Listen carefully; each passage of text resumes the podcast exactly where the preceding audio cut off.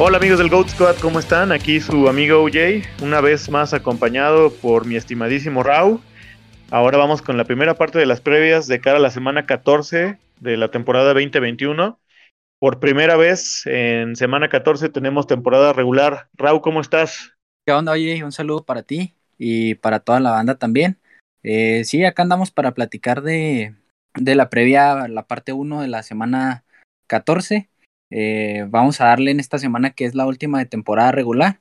Eh, todavía muchas cosas en juego y pues hay que meterle tiempo y atención a nuestras alineaciones para, para conseguir esos objetivos que tenemos esta semana. Así es, muchos juegos cruciales y pues vamos a, a darles el mejor consejo posible. Y vámonos sin más preámbulo con el primer juego que son los Steelers visitando a los Vikes en Minnesota. ¿Cuál es la línea que tenemos para este juego, Raúl? Eh, favoritos los Vikings por tres puntos y la línea de puntos en 43 y medio.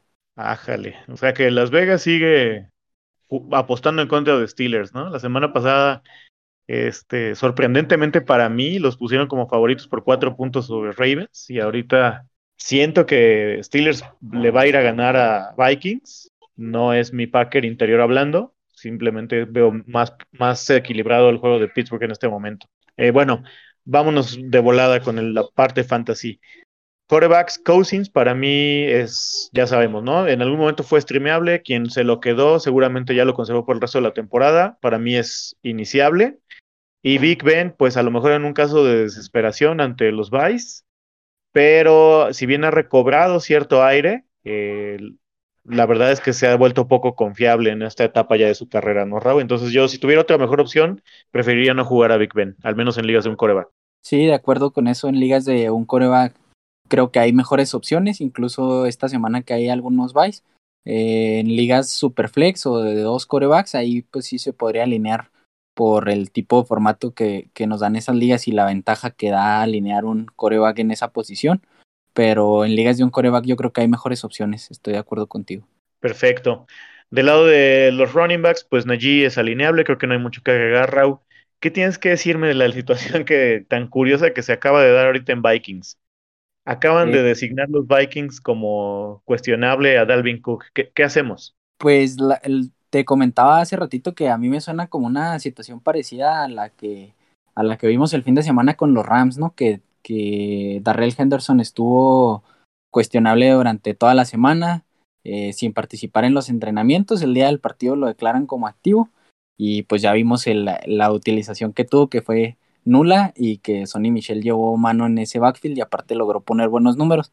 Entonces, la, no sé si va a estar activo, la designación es que está cuestionable, hay que esperar información, pero si está, si, si a final de cuentas se designa como activo, la verdad es que yo preferiría quedarme con Alexander Mattison por una situación como la, como la que vimos con los Rams y porque me parece que, el, que puede ir por ese, por ese lado, ¿no? Puede ser una situación parecida.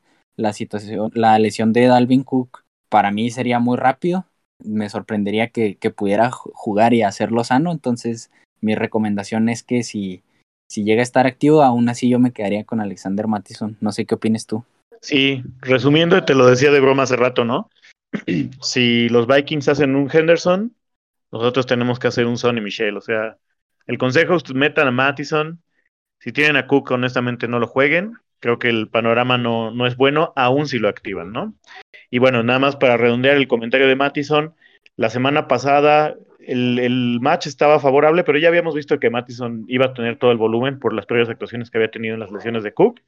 Y Mattison nos dio eh, poco más de 21 puntos, ¿no? Que lo colocaron, si no soy mal, como el running back 8, un, un scoring muy bueno, ¿no? Ya le dio un muy buen piso, yo diría que hasta un muy, muy buen upside a tu equipo si lo tenías y si lo tienes, pues tienes que continuar jugándolo. Vámonos del lado de los wide receivers. Thielen ya fue descartado, no va a jugar. Eh, todavía no hay como claridad en su estatus médico, ¿no? Como que al ser semana corta, como que la información no fluyó como debía. Pero bueno, creo que Jefferson es incuestionable. Eh, incuestionablemente, yo creo que hasta el número dentro del top 3 de, en general de fantasy.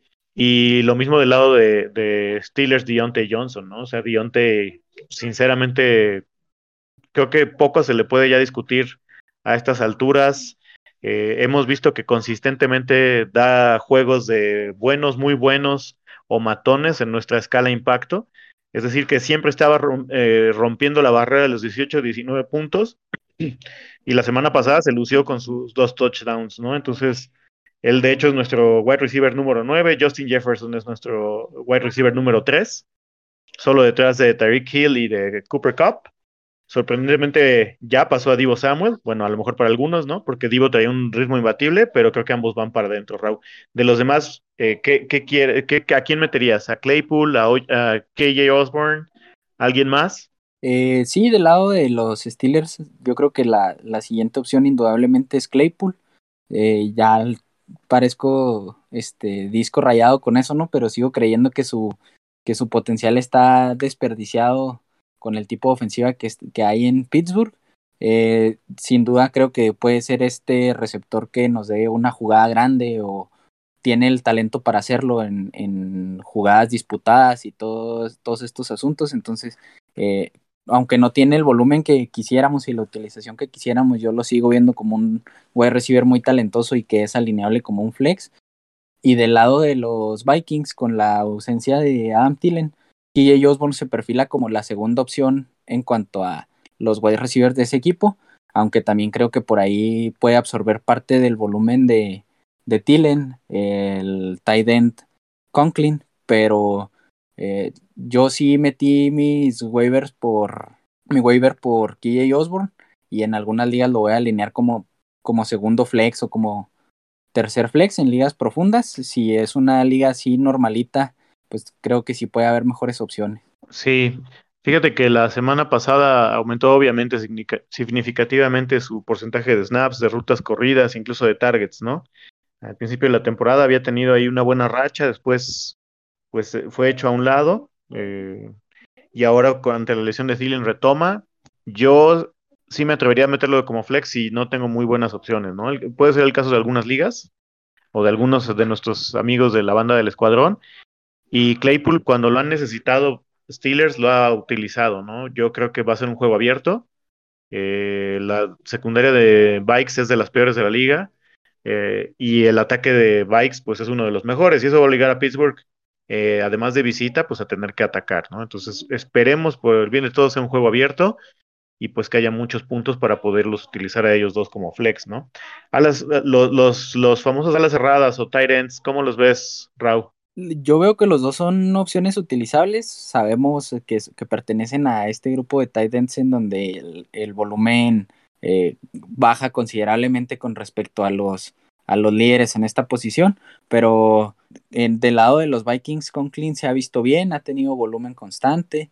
Eh, por ahí algunos targets en zona roja. Y del lado de los Steelers, Frymouth también se ha visto bien.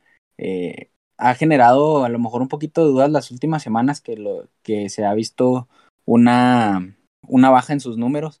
Eh, hay que considerar también que los números espectaculares que tuvo anteriormente fueron algunas veces maquillados o cobijados por el touchdown. Eso pasa en muchos de estos jugadores, pero ya lo hemos comentado antes, ha sido el principal beneficiado de la lesión de, de Juju Smith-Schuster y pues yo creo que los dos son opciones utilizables. Sí, de acuerdo.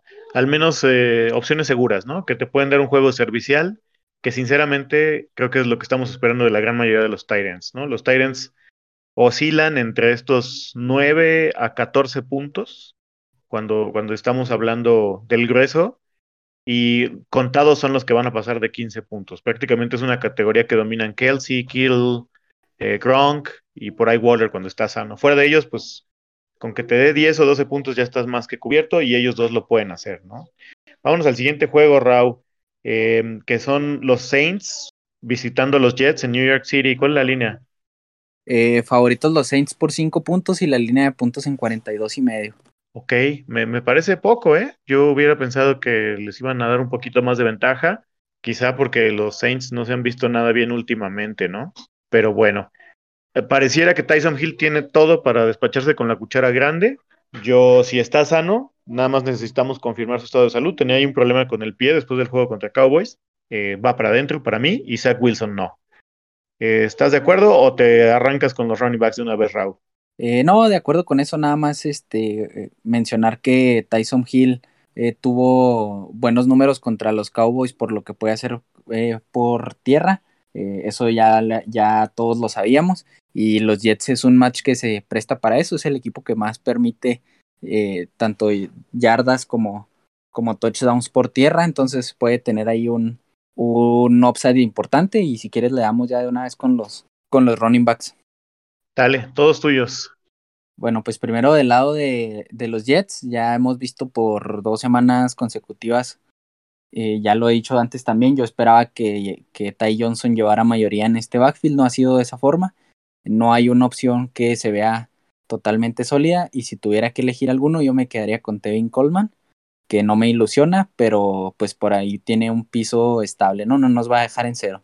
Y del lado de los Saints, hace rato salió una noticia que Mark Ingram eh, ingresaba a la lista de, de COVID, entonces también más temprano vimos reportes acerca de que Alvin Camara está en camino o va encaminado a, estar disponible en este juego y pues ya sabemos lo que representa Camara para, para Fantasy, si está disponible pues yo creo que es una opción muchísimo más que sólida, incluso top 8 cada semana, ¿no?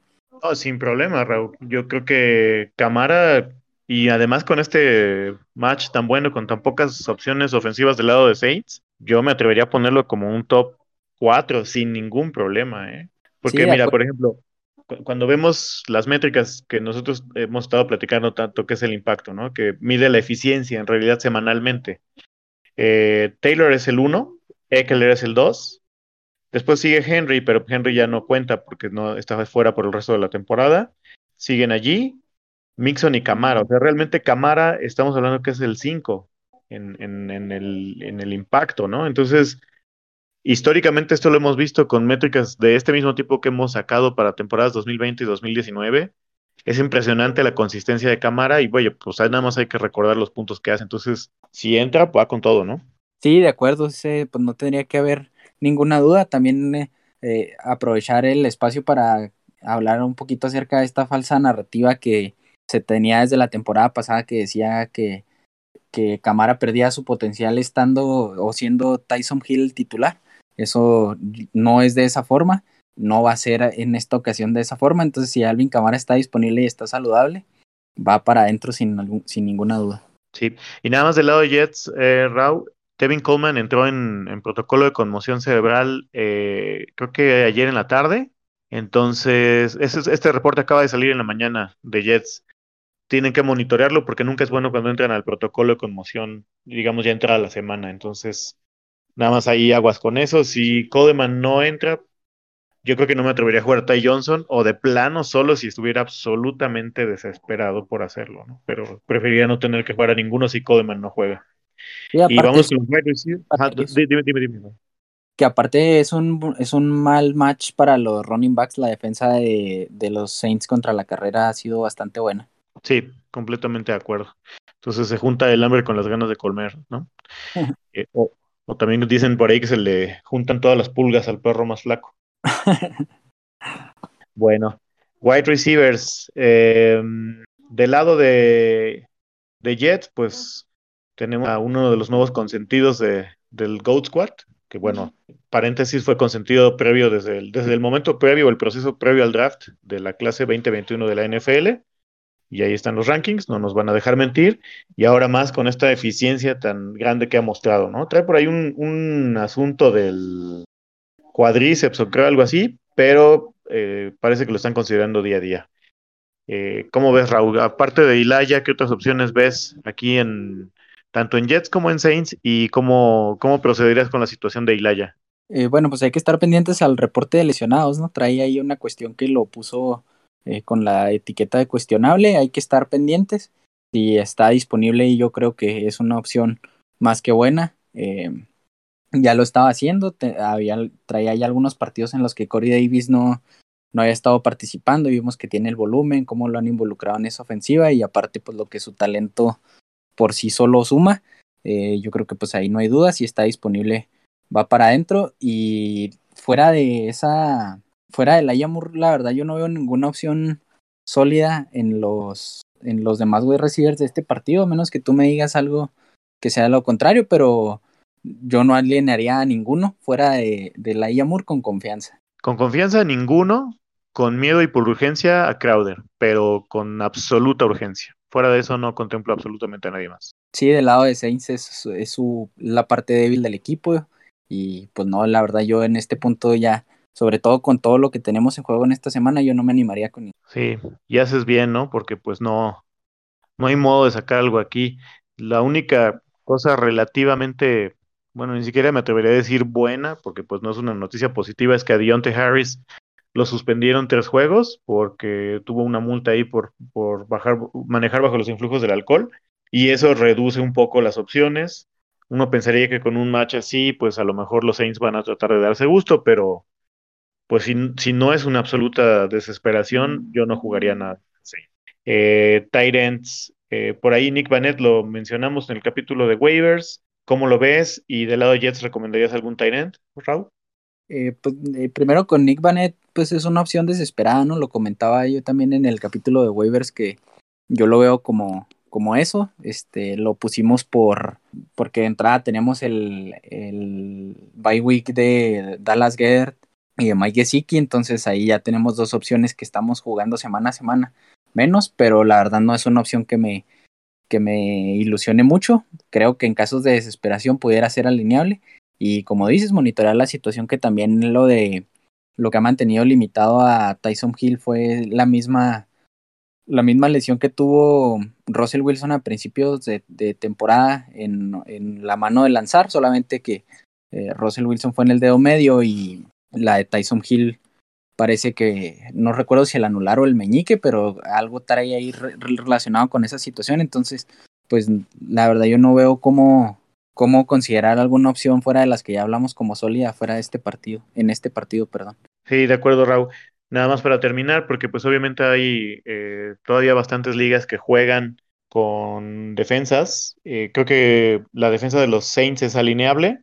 No me fascina porque últimamente los Jets no se han visto tan ineptos, perdón por el uso de la expresión, pero es que así los habíamos visto, como al inicio de la temporada. Creo que han mejorado pero aún así creo que si Saints todavía quiere rascar playoffs y salvar algo de la dignidad, va a tener que basar su fuerte en la ofensiva, en la defensa, perdón, ¿no?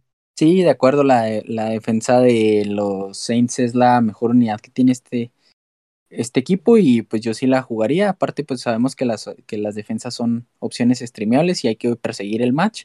Y aunque los Jets se han visto bien las últimas semanas, las ausencias y eh, todas estas eh, circunstancias que vienen acarreando, pues hacen a Saints una buena opción. Sí, sí. Bueno, pues vámonos al siguiente duelo, que son ni más ni menos que los Falcons de Kyle Pitts, visitando a los Panthers de Cam Newton en, en Carolina. ¿Cuál es la línea, Raúl? Eh, favoritos los Panthers por dos puntos y medio, la línea de puntos en 42. Ok, bastante corta, ¿no? Y creo que en su duelo de, ¿qué fue? Semana 8, 9, también estuvo bastante este, cerrado este juego, ¿no? Eh, semana 8, en efecto, fue en Atlanta. Eh, pues la defensa de Panthers es muy buena y la ofensiva de Falcons es como muy rara, reteniendo a, mal, a, consistentemente mala, ¿no? Y ya desde ese lado, creo que fuera de Patterson y de Pitts por puro volumen, solo me atrevería a meter a Gage. Fuera de ellos, ni ni a Matt Ryan, ni a Mike Davis, ni a nadie más. ¿Cómo los ves tú, Raúl? Sí, de acuerdo, las opciones sólidas que hay en los, en los Falcons son muy limitadas. Es el Patterson, que sabemos que el, el impacto que ha tenido en esta ofensiva y el involucramiento que tiene y cómo ha logrado poner semana a semana buenos números. Eh, con Kyle Pitts el volumen es, es, lo que lo mantiene ahí, sobre todo pues también la posición que no, que es muy volátil y ya lo hemos comentado anteriormente. Y con Russell Gage, que la verdad a mí me ha estado sorprendiendo, estaba checando las estadísticas ayer y se está llevando un muy buen porcentaje del target share, entonces yo lo consideraría como una opción, aunque el perímetro de, de Carolina pues es, es bastante bueno.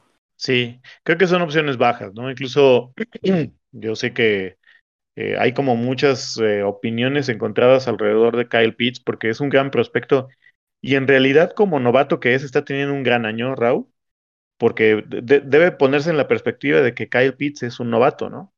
eh, pues no es en este momento de su carrera una opción realmente confiable para, pues sobre todo para equipos que están en playoffs, ¿no? A menos que tengas un, juego a modo como fue semanas 5 y 7, pero fuera de eso, pues Kyle Pitt nunca ha roto la barrera de los 10 puntos siquiera, ¿no? Entonces, si lo ponemos en estos rangos que nosotros utilizamos tanto, que es el rango impacto para tight ends, estamos hablando de que un juego servicial para, para esta posición, perdóname Raúl, ya parezco adolescente, eh, es de los 10 puntos y medio para arriba y Kyle Pitts no ha rascado ni siquiera esa frontera, con excepción de, cuatro partidos ya en una temporada tan larga. Eh, solo me animaría a jugarlo por volumen y si no tengo otra opción, pero en realidad no lo haría por otra situación, ¿no? Y eso no significa ni que yo sea hater de Kyle Pitts ni nada, solo que es normal, es sueño de novato, es un Tyrant. Sí, de acuerdo. Ahora, vámonos del lado de Panthers. Eh, Cam Newton para mí es alineable. Lo que pasó en Miami fue una cosa lamentable y fue tan difícil que incluso corrieron a Brady, ¿no? El, previo coordinador ofensivo Joe Brady de los Panthers, que recordarán fue coach de, Joe Burrow, de Jamar Chase, de Justin Jefferson en LSU, este, pues ya, ya no está más en, Panthers. Eh, hubo por ahí algunos comentarios de Matt Rule diciendo que pues no era posible tener a Cam Newton y solo correr cinco yardas o cinco veces la bola, alguna cosa así. Entonces eso me da esperanza de que van a utilizar más a Cam, como Cam sabe jugar. La defensa de Atlanta no es de las mejores y yo lo, metería con toda confianza, Raúl. ¿Estás de acuerdo? ¿Y qué me dices del resto de, los jugadores de, Carolina? Sí, de acuerdo con lo que tú dices de, Cam Newton, es uno de estos jugadores que ofrece un upside que pocos tienen en la posición de corebacks, por lo que pueden hacer con las piernas, entonces yo creo que es una, es una opción más que utilizable.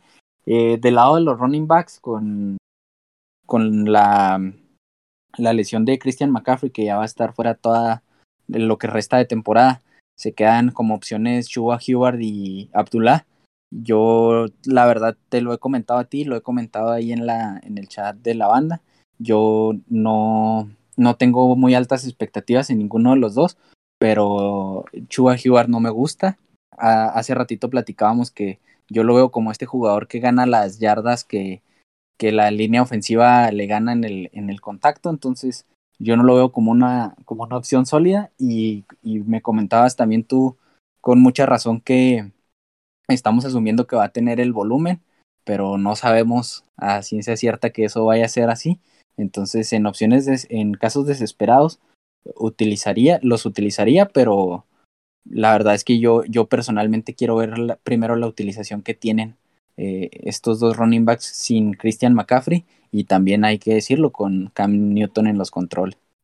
No, y además la situación se pone todavía más cuesta arriba, Raúl, porque vas a tener este juego de semana 14 para verlos, pero después viene Buffalo, Tampa y Nueva Orleans. Entonces, creo que aquí sí voy a aplicar el gracias, pero no gracias, ¿no? Entonces, si tienen que utilizarlos ahorita en semana 14 porque el juego está a modo, eh, háganlo, pero creo que de ahí para adelante ya no van a ser opciones utilizables porque ellos no tienen el talento suficiente para darle la vuelta a la, complejidad que tienen los matches que les vienen en playoffs, ¿no? Sí, de acuerdo. Y del lado de los pass catchers, la verdad es que yo solamente alinearía a DJ Moore, que por talento y por la, la función que cubre en, este equipo, pues lógicamente es el wide receiver 1. Eh, ha tenido un bajón de producción con respecto a lo que hizo a, a principios de temporada. Por ahí platicábamos tú y yo también que, que pensábamos que iba a tener un rebote con Cam Newton. El primer partido pues se podría considerar como un rebote, tuvo más o menos buenos números. Y fuera de DJ Moore, la verdad es que de los otros pass catchers yo por el momento me mantengo alejado. Sí, completamente de acuerdo. DJ Moore ha, visto su, su, eficiencia venir a la baja. Eh, había iniciado tambor batiente, pero a partir de la semana 5 el puntaje más alto que nos ha dado son 16 puntos y fuera de eso yo creo que no promedia ni los 10 puntos fantasy que lo ponen fuera del rango servicial, es decir, que las probabilidades de que te arruine el partido son más altas que, que, las de que te ayude. Entonces, pues si se tiene que jugar por volumen, se hace, ¿no? Porque es como el proceso correcto de hacer, a menos que tengas mejores opciones en ese sentido, pero, pero sí se ve, se antoja complicado, ¿no? Y creo que pues creo que aquí se acaban todas las opciones viables. Eh, creo que mucho de esto va a ser wait and see, o sea, vamos a esperar a ver qué pasa con el nuevo coordinador ofensivo, que es Nixon, eh, Jeff Nixon. Vamos a ver qué pasa, ¿no, Raúl? Y yo ahora me atrevería a meter a la defensa de Panthers, quizás no con mucha confianza porque es un duelo divisional y pues ya sabemos que los buenos duelos divisionales suelen ser cerrados, ¿no? En, Atlanta, la, en semana 8, sumaron 11 puntos. Creo que si tuviera garantía de que esta defensa me vuelve a dar 11 puntos esta semana, los tomo sin ningún problema. Sí, de acuerdo, es la, volvemos a lo mismo, ¿no? El mismo comentario que hice en el partido pasado. La defensiva de, Carolina es la mejor unidad que tiene este equipo, entonces pueden poner buenos números para Fantasy en ese sentido. Bueno, pues vámonos al siguiente juego, Raúl. Este, antes de que Wilmar te agarre de bajada, ya sabemos que es tu, caro, tu carozoncito va a latir con más fuerza que de costumbre porque son tus Seahawks visitando a los Texans, así que no dejes que te haga, que te agarre de carrilla el, Wilmar, ¿eh? ¿eh? Wilson siempre es alineable, siempre, no importa. Yo creo que hasta en el bye casi casi, ¿no? Diríamos de broma. Sí. Del lado de Texans, eh, Tyrod no parece que no va a jugar y Mills pues no lo vayan a meter. Eh, no vayan a cometer ese error. Quizá por ahí de churro meta sus 17, 18 puntos, pero lo más probable es que no lo haga. Entonces no se metan el pie ustedes solos en una semana tan decisiva, ¿no? Sí, de acuerdo. Pues David, Mills, David Mills no es un no es un este coreback que vayamos a utilizar con confianza, yo creo, en ninguna circunstancia. Aparte, pues los Texans no se han visto bien. Eh, fuera de, de, en los corebacks de este, de este partido, pues yo creo que Russell Wilson es es la opción alineable y yo sigo creyendo que en medida que tenga más repeticiones va, va a mejorar y pues es un partido a modo para, para los Seahawks. Entonces yo creo que sí va para adentro, sin duda. Oye, y pasando a los running backs, eh, ¿hay alguno solo de ellos que considerarías jugar como running back 2? Porque yo, así como los veo, la verdad le sacaría la vuelta a todos, tanto a los de Seahawks como a los de Texans. Sí, de acuerdo, es, es, es, la posición más pobre para Fantasy en este partido.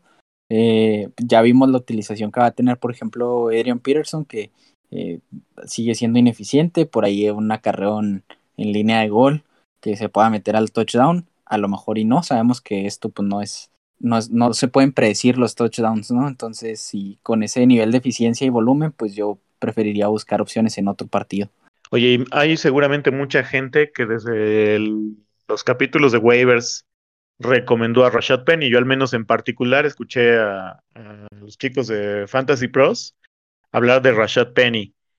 Tú que lo tienes más de cerca y que obviamente has seguido más su trayectoria, ¿qué nos dirías? ¿Te atreverías a meterlo solo porque tuvo 40% de snaps y corre para 35 yardas la semana pasada? No, la verdad es que Rashad Penny ha sido una de esas selecciones de draft que además fue alta, que ha quedado mucho a deber. Eh, las lesiones no le han permitido estar sano en, años anteriores. Este año también por ahí tuvo una lesión que lo alejó uno o dos partidos, no recuerdo bien. Y la verdad es que se ha visto mal, o sea, no es un jugador que yo, que yo haya seguido y que diga, ah, no, pues sí trae, trae con qué. No, la verdad yo considero que no. Tal vez sea su última oportunidad en Seattle y, y no lo veo como una opción viable para Fantasy, ha sido sumamente inefectivo. De acuerdo. Y pues si tienen que meter algún Texan, yo me iría por, por David Johnson solo para ver si tiene algo de juego aéreo. Tampoco ha sido nada espectacular. Es triste, ¿no? Ver este tipo de jugadores que fueron estrellas de la liga terminar sus carreras así, pero pues creo que lo, lo mejor es huir de aquí. Y vámonos con el lado de los wide receivers. DK Metcalf, Lockett, ¿Cómo los ves? Brandon Cooks y fuera de ellos tres, ¿qué onda? Eh, fuera de ellos tres no utilizaría ninguna otra opción. Si tuviera que ordenarlos, yo me quedo con, con DK Metcalf como la, la opción más sólida, porque sabemos que es este tipo de wide receiver que en un partido te puede dar fácilmente 40 puntos.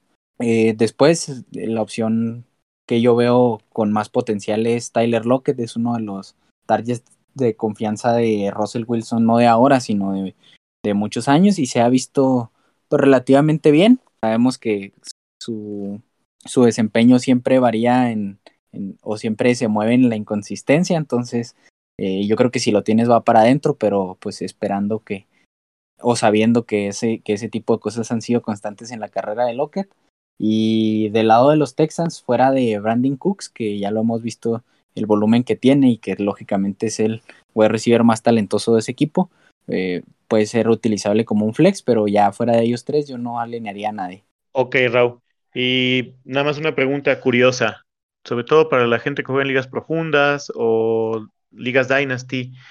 Eh, has visto que últimamente Screech ha subido un poco su utilización, sobre todo muy vistoso porque anotó la semana pasada. ¿Recomendarías eh, hacer stash con él? O sea, agarrarlo y tenerlo ahí en tu banca. Pues yo lo, yo lo tomé en algunas ligas Dynasty para tenerlo en el, en el taxi, pero este su utilización ha estado. Yo, yo la verdad sí tenía expectativas en él porque se me hace un jugador que encajaba, encaja bien con el esquema ofensivo que tiene, que tienen los Seahawks el volumen sigue siendo poco, creo tuvo cuatro targets, tres recepciones, un poquito más de 30 yardas y pues he maquillado por el touchdown. Eh, no lo veo como una opción para tener como stash en la banca porque su volumen sigue siendo poco y la verdad es que sí, veo que depende exclusivamente de que alguno de los otros dos, dos wide receivers falten. Pero eh, en Dynasty yo sí lo tomé en algunos drafts y pues estuvo, no estuvo disponible la primera parte de la temporada y se ha visto más o menos bien. Es, para mí es un buen jugador, pero pues sí, en, en ligas redraft no lo veo alineable y en ligas Dynasty pues ahí como, como una opción profunda, pero nada que, que sea tampoco de, de mucha importancia en este momento, ¿no? Ok, entonces si lo ven libre, pues lo pueden ahí eh, agregar a su banca, con bajas expectativas, si por ahí casca, pues ya la armaron, ¿no? O inclusive en una Dynasty podrían dar una ronda baja por él, porque la gente suele decepcionarse y cuando ya vienen los, los drafts de novatos dan lo que sea por los picks, casi casi, ¿no? Bueno, pues vámonos al siguiente juego. Eh, aquí le va a latir el corazoncito a Wilmar, pero porque uno de estos equipos está en la cima de su división gracias a la defensa de su, a la ofensiva, perdón, de sus Broncos. Y es el duelo entre Raiders y Chiefs. ¿Cuál es la línea, Raúl? que es en Kansas, por cierto, el juego. Favorito los Chiefs por 8 puntos y medio y la línea de puntos en 47 y medio.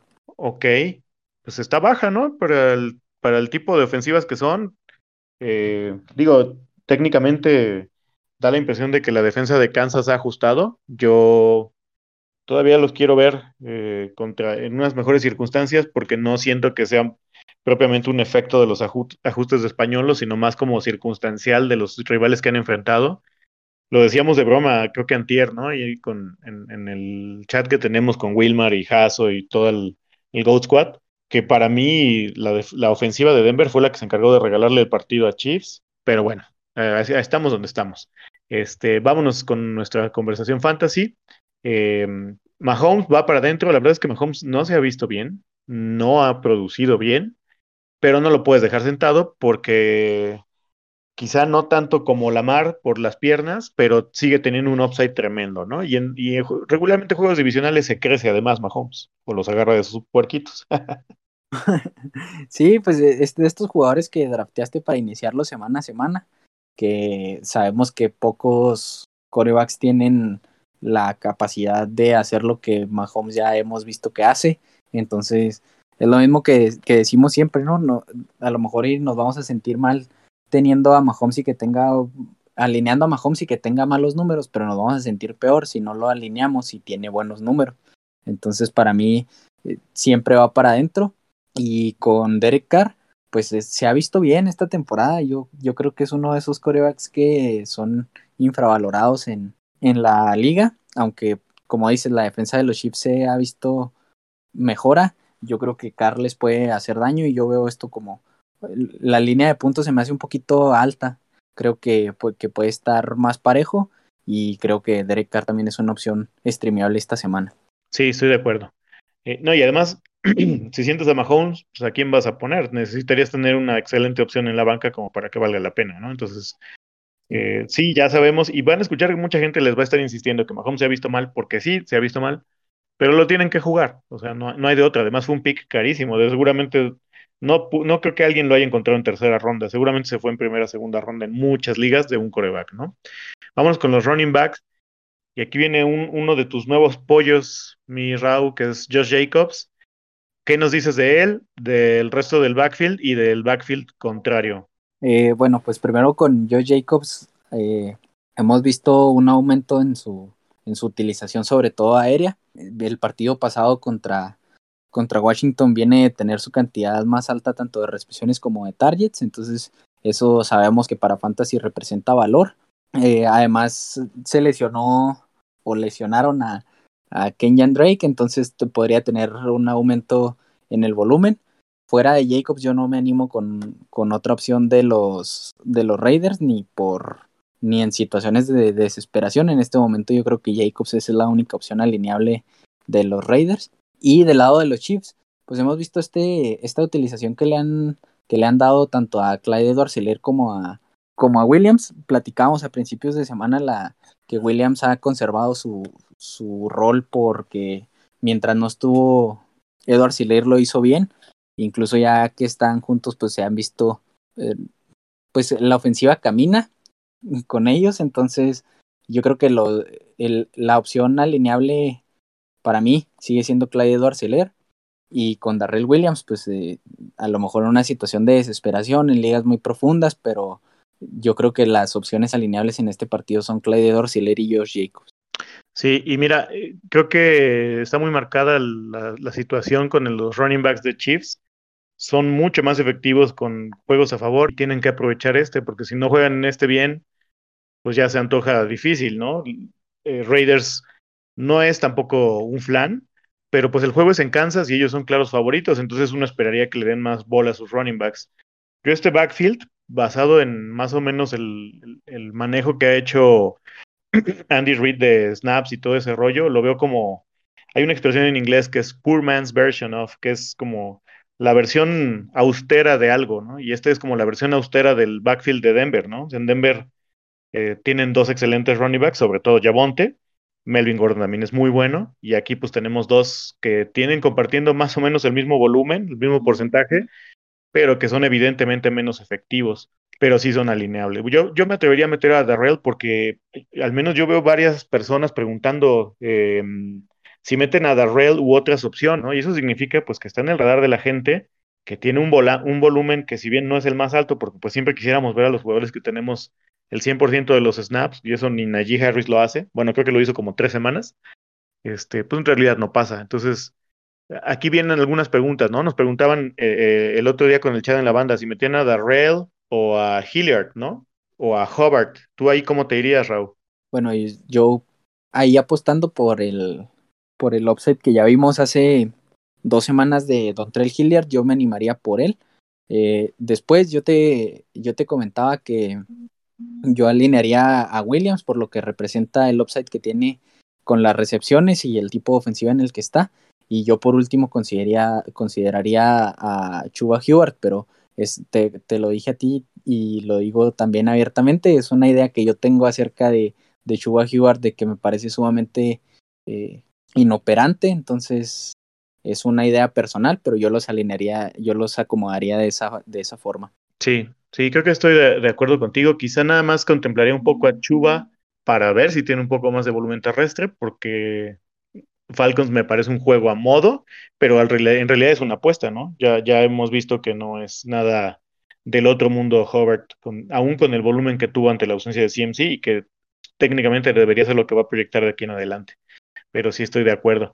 Y ahora vámonos del lado de los, de los pass catchers, Raúl. Creo que de Tyreek ya no hay mucho que agregar, lo deben jugar siempre, tiene sus altibajos. La semana pasada creo que tuvo dos recepciones como para 25 yardas, una cosa así, pero es normal, o sea, todos los jugadores tienen estos bajones eh, en la temporada. No hay un solo jugador que tenga todos sus juegos con 25 puntos o más en una temporada. Tyreek el año pasado tuvo una, una temporada y aún con estos altibajos, eh, sigue estando en el top 5 de nuestro ranking impacto, lo cual quiere decir que cuando él eh, llega encendido, que es de al menos el 60, 65% de las veces, es capaz de ganarte un partido por él mismo. Eh, bueno, y según yo no iba a decir nada, pero sí lo tuve que decir porque he visto a gente muy desesperada con Tyreek, ¿no, Raúl?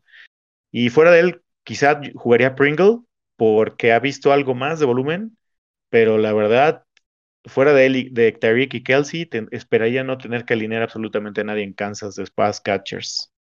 Y si tú no quieres alinear a alguien más o agregar, dinos qué onda con, con, las Vegas Raiders y el pollito de Wilmar. Sí, pues hay que primero estar pendientes con, la, con el estado de salud de Darren Waller, que, si, que ya sabemos que, que si está disponible va para adentro, es una opción de Titan top 5 cada semana, entonces si está disponible va para adentro. Eh, y del lado de los wide receivers, pues hemos visto el aumento en, la, en el volumen y la utilización que ha tenido Hunter Renfro y la verdad es que lo está haciendo bastante bien, sobre todo en, en el tipo de ligas más común que se juega, que es el PPR. Eh, tiene muchas recepciones, va, eh, es un jugador valioso en este momento y pues yo creo que se, que se alinea como, como wide receiver 2 sin duda. Fuera de él, a mí no me entusiasma ni Brian Edwards ni Say Jones.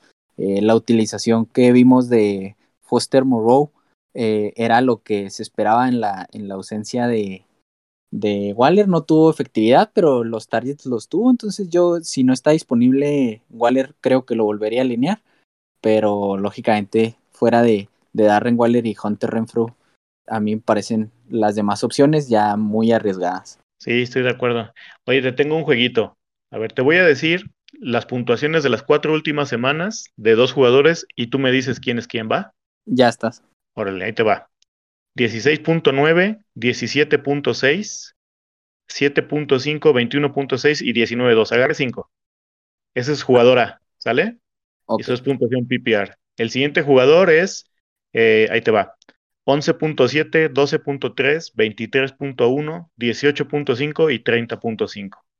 ¿Quiénes hay, quiénes ve?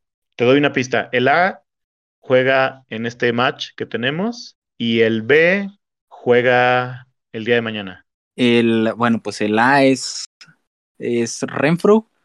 Sí. Y el, y el B debe ser Dionte Johnson. De acuerdo. Si te fijas, de, fuera de este juego tremendo que tuvo Dionte, son muy similares los números entre Hunter Renfro y Dionte Johnson, ¿no?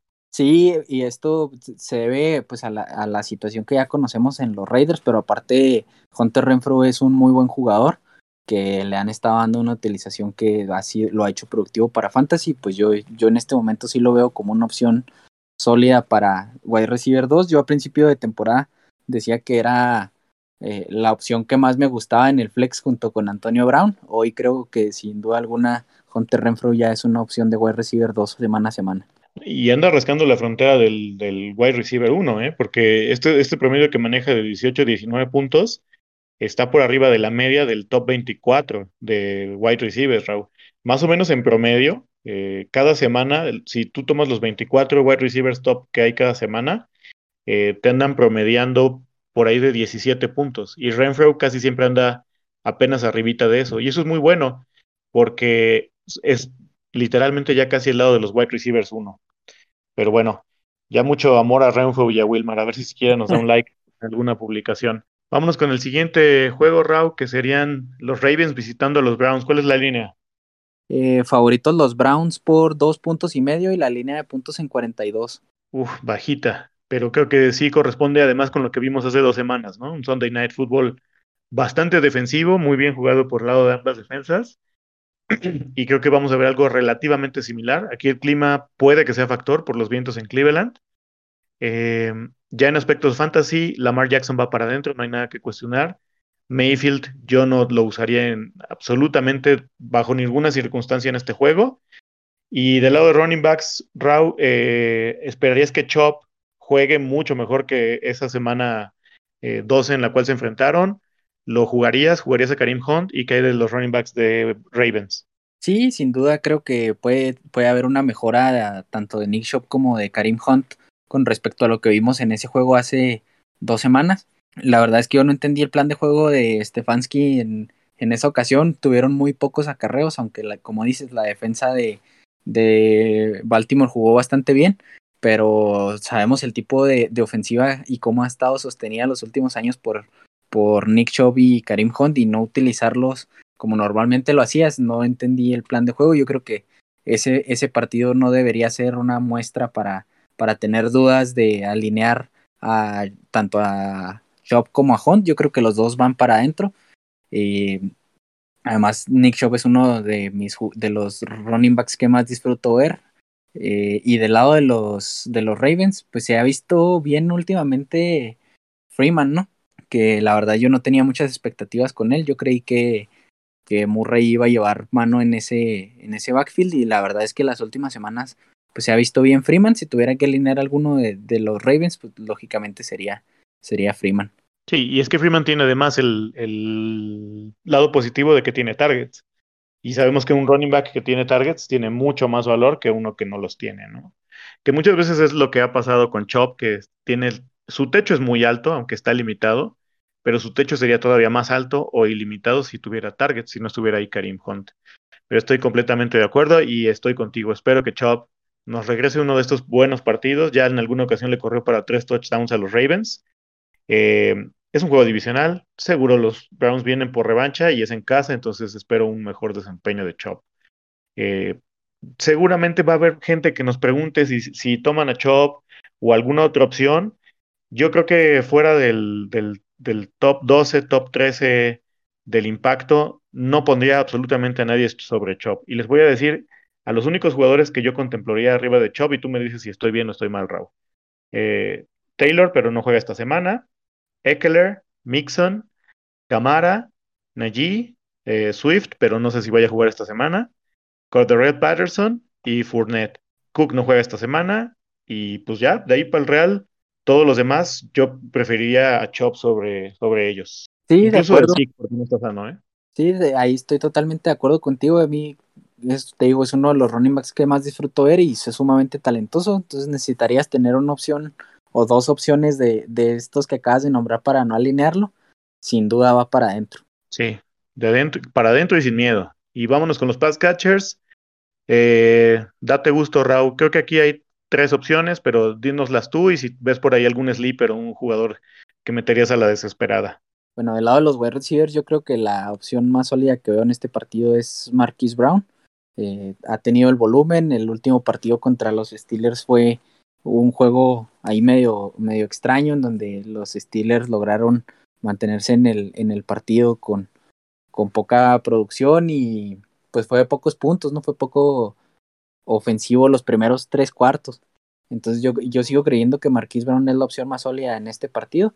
Del lado de, lo, de los Browns, el que veo como opción pues es Jarvis Landry por el volumen, porque es un buen corredor de rutas, porque puede ayudar en trayectorias cortas y eso pues sabemos que puede ayudar a que tenga más participación en el juego. Y después Rashad Bateman, que viene de, de una semana de no ser utilizado, pero antes de eso habíamos visto que su volumen se mantenía constante y aparte es un jugador bastante talentoso. Entonces, si los tuviera que ordenar, yo primero voy con, con Marquise Brown, después Jarvis Landry y después Rashad Bateman. No sé si estés de acuerdo con eso. Con los dos primeros sí. Eh, no estoy seguro si en este momento, en este punto tan crucial de la temporada, me atrevería a seguir dándole confianza a Bateman en un duelo divisional y además con las circunstancias que se van a jugar. Eh, espero tener otras opciones, ¿no? Y a mí me encanta Bateman a largo plazo, pero creo que este momento no es el mejor para seguir dándole confianza, ¿no? O sea, hay que aplicar un Belichick y confiar en los veteranos. eh, Watkins, ¿no te gusta en este partido, Raúl? Mm, pues la verdad a mí no es un jugador que me, que me ilusione mucho. Creo que aparte van a recargar su, su juego en, en, el ataque terrestre. Como dices, el clima puede ser factor. Y aparte, la verdad es que el, el perímetro de, de, los Browns pues es bastante respetable. Por ahí hay uno de los, de los corners de la liga que más me gustan en este momento es Denzel Ward. Entonces no digo que hay que tener respeto siempre contra ese tipo de corners, pero tampoco considero a Watkins como una opción muy sólida. Ok, Raúl. Y del lado de los Titans, creo que Mark Andrews es de lo mejor que hay en la liga. Eh, es un top 5, tanto en puntos totales como en, en, nuestra escala impacto. Es muy eficiente, o sea que semana con semana entrega buenas actuaciones. Y Hooper, pues creo que junto con Njoku y el resto de los Titans de Cleveland, yo paso sin ver. Sí, de acuerdo, aunque Njoku que, recuerdo haber visto un, un, reporte esta mañana de que entró a lista COVID o si no mal recuerdo eso fue, pero la, se espera que no esté disponible para el partido, pero ni así me animaba yo con, con Hooper en este punto de la temporada. Sí, no, no, está complicado, está muy mal la situación en el ataque aéreo de Browns. habían empezado la temporada como a tambor batiente y se cayeron feo. Y seguramente la línea con el under y el clima pinta no tan extremo para el juego de Bills Pats de este lunes pasado, pero si le van a meter a las, a las bajas, háganlo con toda confianza y por eso creo que basado en, en el consejo que nos dabas la otra ocasión, Raúl, me atrevería a meter a cualquiera de estas dos defensas, ¿no? Como una opción, al menos de un piso sólido, por ahí de unos 7, 8 puntos. Sí, de acuerdo, las dos, las dos defensivas tienen jugadores importantes, suelen causar este cambios de, de posesiones y pues como dices, el clima y la línea baja eh, indican que va a ser un juego que está proyectado que sea un juego de, de, pocos puntos, entonces yo creo que las dos defensas son utilizables. Vámonos, pues, pues con los Cowboys que levantan ámpula por todos lados donde van, ¿no? Que visitan al Washington Football Team. ¿Cuál es la línea para este juego, Raúl? Favoritos los Cowboys por cuatro puntos y la línea de puntos en 47. Uy, van a estar contentísimos nuestros Cowboys al escuchar esto. Bueno, en, en, en, lo que toca a Fantasy, Dak Prescott se alinea, no ha tenido las mejores actuaciones eh, en los últimos tres partidos como muy ambivalente, ¿no? Con excepción del juego de Raiders de Thanksgiving, primero contra Kansas y luego contra Saints, pues la verdad no ha sido sus, mejores actuaciones, pero pues hay que seguirle dando la confianza porque es un coreback que tiene un upside tremendo y por ende se juega. Heineke, ya lo habíamos dicho, es una opción streameable y ante la situación de, Washington que se tiene que jugar la vida ya en cada partido, para mí también va para adentro, ¿no? Running backs, este, Zeke parece que anda tocadón Aún así, lo jugabas, meterías a Tony Pollard como flex y hay del lado de Washington Raw. Sí, yo creo que pues lo de Ezequiel Elliott ya lo hemos visto en las últimas semanas, se ha notado que no está saludable. Eh, es de estos jugadores que si lo tienes lo tienes que alinear y también este algo que algo para resaltar de, de lo que se ha visto últimamente de Tony Pollard es por ejemplo en el juego contra Nueva Orleans sus números eran muy pobres hasta la escapada que, que fue hasta touchdown. Entonces, el ataque terrestre de, de, los Cowboys no se está viendo tan potente como lo hizo a, principios de temporada. Yo sí tengo a, a, Ezequiel Elliott, lo voy a alinear. Y Pollard me pareció una opción alineable también en el flex, contestando a tu pregunta. Pero también creo que a eso se debe el, el bajo desempeño en las últimas semanas de, de Dak Prescott, que no han podido establecer el juego terrestre y pues sabemos que eso limita opciones para el juego aéreo. Y del lado de los, de los running backs del Washington Football Team, pues Antonio Gibson ha tenido una utilización que era lo que esperábamos desde, desde semana uno, se ha visto muy bien, es el running back más talentoso de ese backfield y pues yo creo, y no me cansaré de decirlo, es un league winner. Sí, y, y es talentosísimo, ¿no? Tuvo ese bache, ojalá hayan aprovechado para comprarlo y si lo tienen, pues lo van a utilizar. Del lado de los pass catchers, eh, bueno, aquí nada más quisiera hacer una anotación muy breve, Rau. Se, esperan ciertas rachas de viento en Washington eh, para la hora del juego, pero no son de una velocidad muy alta. Más o menos estamos hablando de 10 millas por hora, que por ahí son de 16 kilómetros por hora en promedio, ¿no? Va a ir variando conforme varía el partido. Ya sabemos que duran tres horas los juegos. He visto algunos artículos y más o menos donde marcan la línea para que el viento o las rachas de viento impacten el juego aéreo es de las 15 millas por hora para arriba, ¿no? Y eso apenas empezar a, impactarlo. Entonces aquí no hay problema, por ahí si ven, sobre todo en Sleeper, ¿no? Que pone los simbolitos del clima, no se espanten, nada más estén pendientes si tienen chance del pronóstico del clima. Hace rato teníamos una conversación, ¿no? Preguntaba alguien que si metía ahí en el chat con la banda, eh, creo que nuestra amiga Leslie, si metía a Mooney o a Gallup, y perdón que abra con esta pregunta la sección, pero tú, qué, ¿cómo ves a los tres wide receivers de Cowboys, Raúl? ¿Los iniciarías a los tres bajo qué circunstancias? Y ya en el punto de Gallup, ¿a quién, ¿sobre quién lo preferirías? Bueno, eh, primero, pues yo creo que la opción más segura en, en, de los wide receivers de los Cowboys para mí es CD Lamb. Es el que se ha visto mejor esta temporada. Eh, con Amari Cooper yo lo iniciaría con confianza por, por el talento que este jugador ofrece que ya lo hemos visto hacerlo muchas veces y que es un target de confianza y es un jugador muy talentoso que no, que no veo un motivo por qué dejarlo en la banca, ¿no? Y con Gallup, las últimas semanas se ha visto bien y yo considero que es un, un wide receiver muy talentoso. Creo que es alineable en, en una liga un poquito más profunda como segundo flex a lo mejor. Y considerar lo que yo decía ahí hace un ratito en el chat de la banda, ¿no? Que eh, sí se vio bien Gallup y eso es mérito total del jugador, pero pues también hay que considerar que a Mari Cooper no estuvo al, al 100%, jugó apenas el 34% de los snaps, entonces eso debería aumentar esta, esta semana. Y lógicamente estando así la mía Mari Cooper, pues Michael Gallup es la opción 3 en ese equipo. Eh, puede ser productivo, sí, por lo potente de la ofensiva, porque suele hacer jugadas muy espectaculares y es un buen jugador.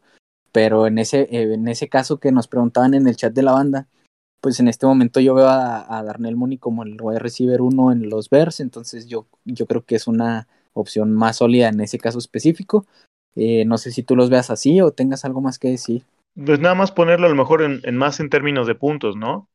Si Gallup por ahí concentra de 5 a 6 targets y asumiendo una eficiencia del 100%, lo cual es improbable, con un promedio de, ¿qué te gusta?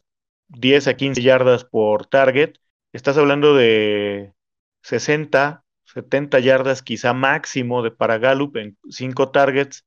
Estamos hablando de 10 a 12 puntos y ese es un escenario creo que eh, realista, pero positivo en mi opinión. Y ese es un techo tremendamente limitado. En cambio, contra Mooney, que es la opción 1 en Bears, pues obviamente creo que prefiero el upside de, del que es el target preferido, ya sea de Dalton o de Fields, porque él ha producido con ambos. El match no es el mejor para, para Mooney, pero pues hay que jugar el volumen, ¿no? Ya lo hemos dicho hasta el cansancio. Sí, de acuerdo. Y si quieres pasamos del lado de lo, del Washington Football Team con los wide receivers, que eh, yo veo ahí una opción que, que, es la que me gusta, que es Terry McLaurin.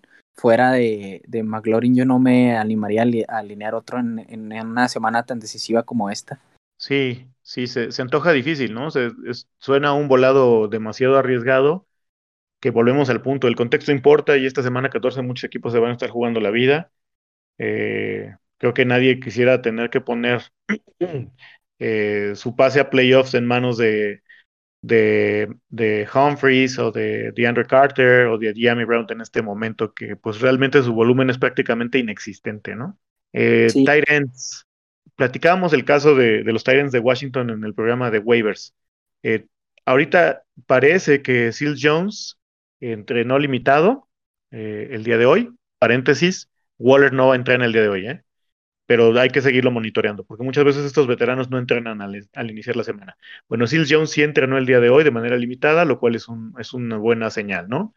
Y pues si no, pues tener ahí presente a John Bates, creo que cualquiera de los dos que esté sano, sobre todo si es Seals Jones, va a ser parte importante del, ataque ofensivo de Washington. Sí, de acuerdo, decíamos en el programa de waivers y sigo en lo mismo, que si está disponible Ricky Seals Jones es la opción y John Bates solamente en caso de que no esté disponible Seal Jones. Ok, ¿y del lado de Cowboys metes a Schultz? Sí, ha visto su, su volumen, se ha visto consistente. Es un jugador importante para esa ofensiva, se ha visto por cómo lo, lo involucran en el plan de juego. Entonces yo creo que sí, Dalton Schultz va para adentro como, como opción, top 12 para mí. Ok, Raúl. Eh, vámonos con el siguiente juego, ¿te parece? Sí, es sería eh, los Jaguars visitando los Titans en Tennessee. ¿Cuál es la línea de Raúl? Favoritos los Titans por 8 puntos y la línea de puntos en 43 y medio. Ok. De entrada yo les voy a decir que me gusta la defensa de Titans para esta semana. Si la tienen y la pudieron conseguir, jueguenla sin, sin ninguna especie de remordimiento. Eh, las opciones en los corebacks. Lawrence, pues eh, con todo lo buen prospecto que es y algunos aspectos rescatables en su desarrollo en, esta temporada de novato que es 2021 para él. En fantasy, en ligas de un coreback no lo metan. De hecho, yo ni siquiera en ligas de dos corebacks lo metería. Creo que ya es como la tercera o cuarta semana que lo digo. Y Tannehill, pues para mí es streameable. No me encanta porque no veo mucho upside. Pero creo que si regresa Julio Jones, al menos ya como que le da un poquito más de, opciones, ¿no? Del lado de los running backs, que creo que este es un par de backfields interesantes porque mucha gente se está cuestionando, ya sea entre James Robinson o Carlitos Hyde o Hilliard y Foreman y algunas otras opciones. ¿Tú cómo los ves, Raúl? Eh, bueno, pues primero es un. Los, el de Titan se está comportando como un comité, ¿no? Es eso, con, con Foreman y Hilliard. Yo prefiero a. si, los tengo que acomodar de alguna forma, prefiero a Hilliard por, por el la situación de cómo se ha visto involucrado en, en el ataque aéreo, por ahí una, una semana tuvo, no recuerdo bien, pero nueve o diez targets, entonces sabemos que eso es valor para, para Fantasy. En, en cuanto al de Titans, yo prefiero a Hilliard. Y del lado de, de los Jaguars, pues eh, esta situación que tenemos con James Robinson y Carlos Hyde, eh, que está ahí medio confuso, ¿no? La semana pasada estaba participando en los entrenamientos de forma limitada James Robinson, un día no participó, aún así estuvo disponible, tuvo más o menos el mismo, la misma distribución de acarreos con Carlos Hyde y, y yo vi un reporte el lunes que me llamó la atención que se había comentado de parte del staff de los Jaguars de que los últimos acarreos que le dieron a James Robinson fueron irresponsables de su parte. Entonces a mí me hace pensar que por ahí trae alguna situación de, de lesión que, que, que, se me hace preocupante. Lógicamente si está disponible James Robinson es más que Carlos Hyde, pero si no está disponible pues por puro volumen tendríamos que meter a, a Carlos Hyde. Sí, pero ya estamos hablando de una opción de solo exclusivamente running back 2 en una situación desesperada, ¿no? no la verdad, sí. yo creo que en ese caso preferiría hasta regresar a Ty Johnson si no juega Tevin Coleman que jugármela con Carlitos Hyde, porque además el partido no pinta sencilla para ellos, sencillo para ellos. Quizá Hyde lo saque por recepciones, pero pues no es nada garantizado, porque lo mismo habíamos pensado en un juego donde James Robinson no estuvo y pues cuál, ¿no? Dio como siete puntos ya con todos los targets. Eh, por lo demás estoy de acuerdo. Del lado de los pass catchers, ¿cómo ves? ¿Te gusta alguien en Jaguars o le sacas completamente la vuelta? No, pues yo creo que en ligas normales no hay. Eh, en ligas normales nos referimos a dos wide receivers y un flex. O yo creo que hay opciones mejores en otros partidos. En ligas profundas, eh, pues ahí ya pudiera entrar tanto Marvin Jones como para mí la, se ha visto uno de mis gallos de la temporada que se ha visto muy mal es la Vizca Chenot. Yo ya la verdad no me animaría a alinearlo. Y pues ya es la segunda semana que, que la Quant Tradewell termina como líder en targets y en, y en yardas por, por recepción en los Jaguars, pero repito, solamente en ligas muy, muy profundas. Sí, fíjate que la Vizca yo ya no me animo ni a tenerlo en roster en ligas redraft. Y ahorita pues ya no es el momento, pero en cuanto recobre un poco de valor, voy a evaluar la situación si sigue Urban Meyer en Jaguars, yo creo que lo voy a vender. La situación ya no pinta bien, sería su tercer año, está despreciándose su valor, entonces yo creo que intentaría sacarle todavía algo de valor si es que esto es posible. Lo bueno, eso ya es más como Dynasty, ¿no? Marvin Jones ha estado francamente fatal junto con todos los Jaguars. Este equipo pareciera que se está cayendo a pedazos, ¿no? Si algo había de él, se está cayendo todavía más a pedazos. Y pues igual que tú, no alinearía a nadie en ligas normales de, de dos wide receivers y un flex. Eh, del lado de Titans, pues está este chico Westbrook Kikine, que se ha mostrado, pues al menos como una opción servicial, ¿no? Ya lo platicábamos. eh, en, cuanto, en cuanto a los puntos anotados por semana, estamos hablando que la media es de 17 puntos y por ahí de alrededor de esa media es ya un juego servicial, es decir, quizá no te ayuda, eh, no hace tu diferencia para ganar una semana, pero sí te da algo de piso para no perderla, ¿no? Y en ese sentido, las últimas dos semanas lo ha sido. Parece que se regresa Julio Jones. Si regresa Julio Jones, lo juegas y juegas a este chico Nick West, Westbrook Kikine. Eh, bueno, pues la, si regresa Julio Jones, yo creo que cambia la, mi perspectiva incluso de, de la ofensiva en general de los Titans, ¿no? Creo que es de esos jugadores que, a pesar de que no se ha mantenido sano los últimos años y que su su producción ha venido a la baja, es un, sigue, su talento sigue siendo un diferenciador, entonces si está disponible yo sí lo alineaba. Y con Westbrook y Kine, pues dependería de esa, de esa situación, ¿no? Si vuelve Julio Jones, la verdad es que yo consideraría que baja potencialmente su, su producción. Y si no está disponible, pues sí me animaría con a lo mejor como un segundo flex, pero estamos hablando de, de opciones ya un poquito más profundas que, que puede que peguen y puede que no, entonces es una opción, es una semana decisiva en la que yo trataría de jugar opciones con un poquito más de piso. Ok, de acuerdo. ¿Qué me dices de los Titans? Mm, no, pues la verdad también en, en, esta semana que vuelvo a repetir es decisiva, yo me alejo de los dos. sí, creo que es como lo más sensato que hacer, pero si alguien te preguntara si meterías a O'Shaughnessy debido a que es el que tiene más targets en Jaguars, o por ejemplo eh, no sé, a Tyler Conklin, ¿con quién te ibas?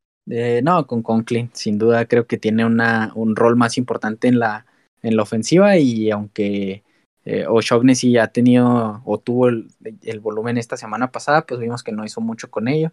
Aparte, pues el, el match no me encanta y pues yo, creo que es una opción desesperada, no lo veo como una opción alineable. Ok, Raúl. Vamos a ver nada más recapitulando ya para cerrar, porque hay mucha gente que está eh, pues pendiente con el asunto de las defensas, ¿no?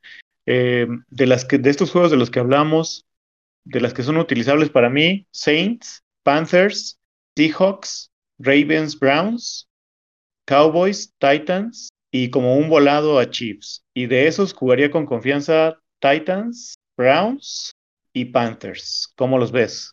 Sí, igual que tú, creo que pues aquí tenemos ocho, tuvimos ocho partidos y nombramos nueve defensas como opciones utilizables. Eh, yo creo que esta semana hay, hay muchas opciones para eso, pero sin duda jugaría las mismas que tú con confianza. Sí, y están varias de ellas disponibles ¿eh? en, ligas NFL y Sleeper, las pocas de Sleeper que juegan con, con defensa. Le estoy ahorita entrando algunas listas de, free agents Veo por ahí a los Titans disponibles en un par de ligas. Esto significa que hay un porcentaje importante de gente que está omitiendo el match que tienen los Titans, quizá porque vienen de una racha de dos derrotas más un bye. Eh, y Panthers también la veo libre, entonces pues creo que son buenas opciones. Si pueden, pues eh, atáquenlas, ¿no? Sí, de acuerdo. Y pues hay, hay bastantes opciones. Esta semana no está tan complicada en cuanto a streamear defensas desde mi punto de vista. Sí, porque además el clima ya empieza a ser factor, ¿no? Y entonces, incluso si, si tú revisas la media de, puntos que van anotando running backs contra wide receivers desde semana 1 a semana 15, los running backs van como en, en, curva ascendente y los wide receivers en curva descendente, porque el clima empieza a ser factor. Ya lo vimos el lunes, ¿no? Sí, en esta época del año siempre hay que considerar esa esa cuestión. En, algunos estadios o en algunas plazas se, se manifiesta más que en otras, pero pues eh, es, un factor que hay que considerar. Excelente, Raúl. Pues no sé, ¿traes algo más que platicarle a la banda del escuadrón o nos vemos mañana para la segunda parte de la previa? No, pues por mi parte es todo, nada más pues a estar pendientes a la segunda parte y pues a darle que todavía hay camino por recorrer. Así es, amigos. No olviden eh, pasarnos sus preguntas por nuestras redes sociales. eh, Squad FF en Twitter, Facebook, Instagram. Estén pendientes, estamos por abrir nuestro canal de YouTube. Y tenemos por ahí el chat eh, de WhatsApp de la banda del escuadrón. También por ahí pueden pasar sus preguntas. Las que no hayamos contestado hoy, vamos a procurar contestarlas en la previa del día de mañana. Les mandamos un abrazo y como siempre un placer compartir micrófonos contigo, Raúl. Eh, igualmente, oye, un placer y un saludo para toda la banda.